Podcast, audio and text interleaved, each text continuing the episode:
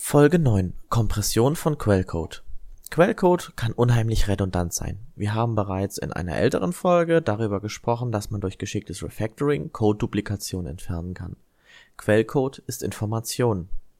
Wenn ich in der Lage bin, ein und dasselbe Programm einmal mit 1000 Zeilen Code und einmal mit 300 Zeilen Code zu implementieren, dann hat das Programm nur einen Informationsgehalt von 300 Zeilen. Kurzer Code ist schön. Die restlichen 700 Zeilen verkomplizieren das Programm nur. Dabei gehe ich von sauber geschriebenen Code aus und zähle die Kommentare nicht als Codezeilen mit. Es geht rein wirklich um die Anzahl an Anweisungen, Ausdrücken, Schleifen und Funktionen im Code. In der Folge 4, kurzer Code ist schön, habe ich bereits angedeutet, dass zum einen weniger Code weniger Probleme bedeutet, weniger Bugs, weniger Code zu warten, weniger Code zu lesen Außerdem habe ich eine Technik vorgestellt, mit der man durch ein Zwischeninterface aus m mal n Codezeilen m plus n Codezeilen umschreiben kann. Diesmal geht es um eine andere Technik. Projektübergreifendes Refactoring. Projektübergreifendes Refactoring ist das mächtigste Werkzeug, wenn man jedes einzelne Projekt mit minimalem Aufwand umsetzen will.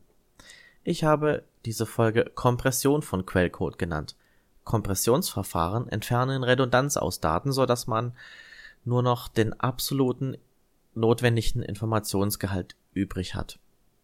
Dabei gibt es Kompressionsverfahren, die Wörterbücher bzw. englische Dictionaries verwenden. Das bedeutet, von außen werden häufig verwendete Wörter und Redewendungen eingebracht und können dann vom komprimierten Dokument verwendet werden. Dasselbe Verfahren gibt es auch beim Entwickeln von Quellcode, nämlich Libraries. Du kannst projektübergreifend Funktionen in Libraries auslagern und damit im Projekt kürzeren Code schreiben. Dabei lagerst du nicht mehr nur Sortier- und Verschlüsselungsalgorithmen in Libraries aus, sondern auch komplette Komponenten wie zum Beispiel Datepicker. Ich gehe hier sogar noch einen Schritt weiter und lagere komplette Programmfeatures in Libraries aus.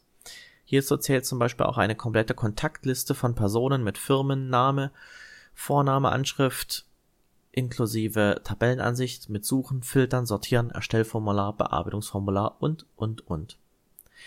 Geht man diesen gewagten Schritt einmal ein, kommen natürlich eine Menge von Fragen auf.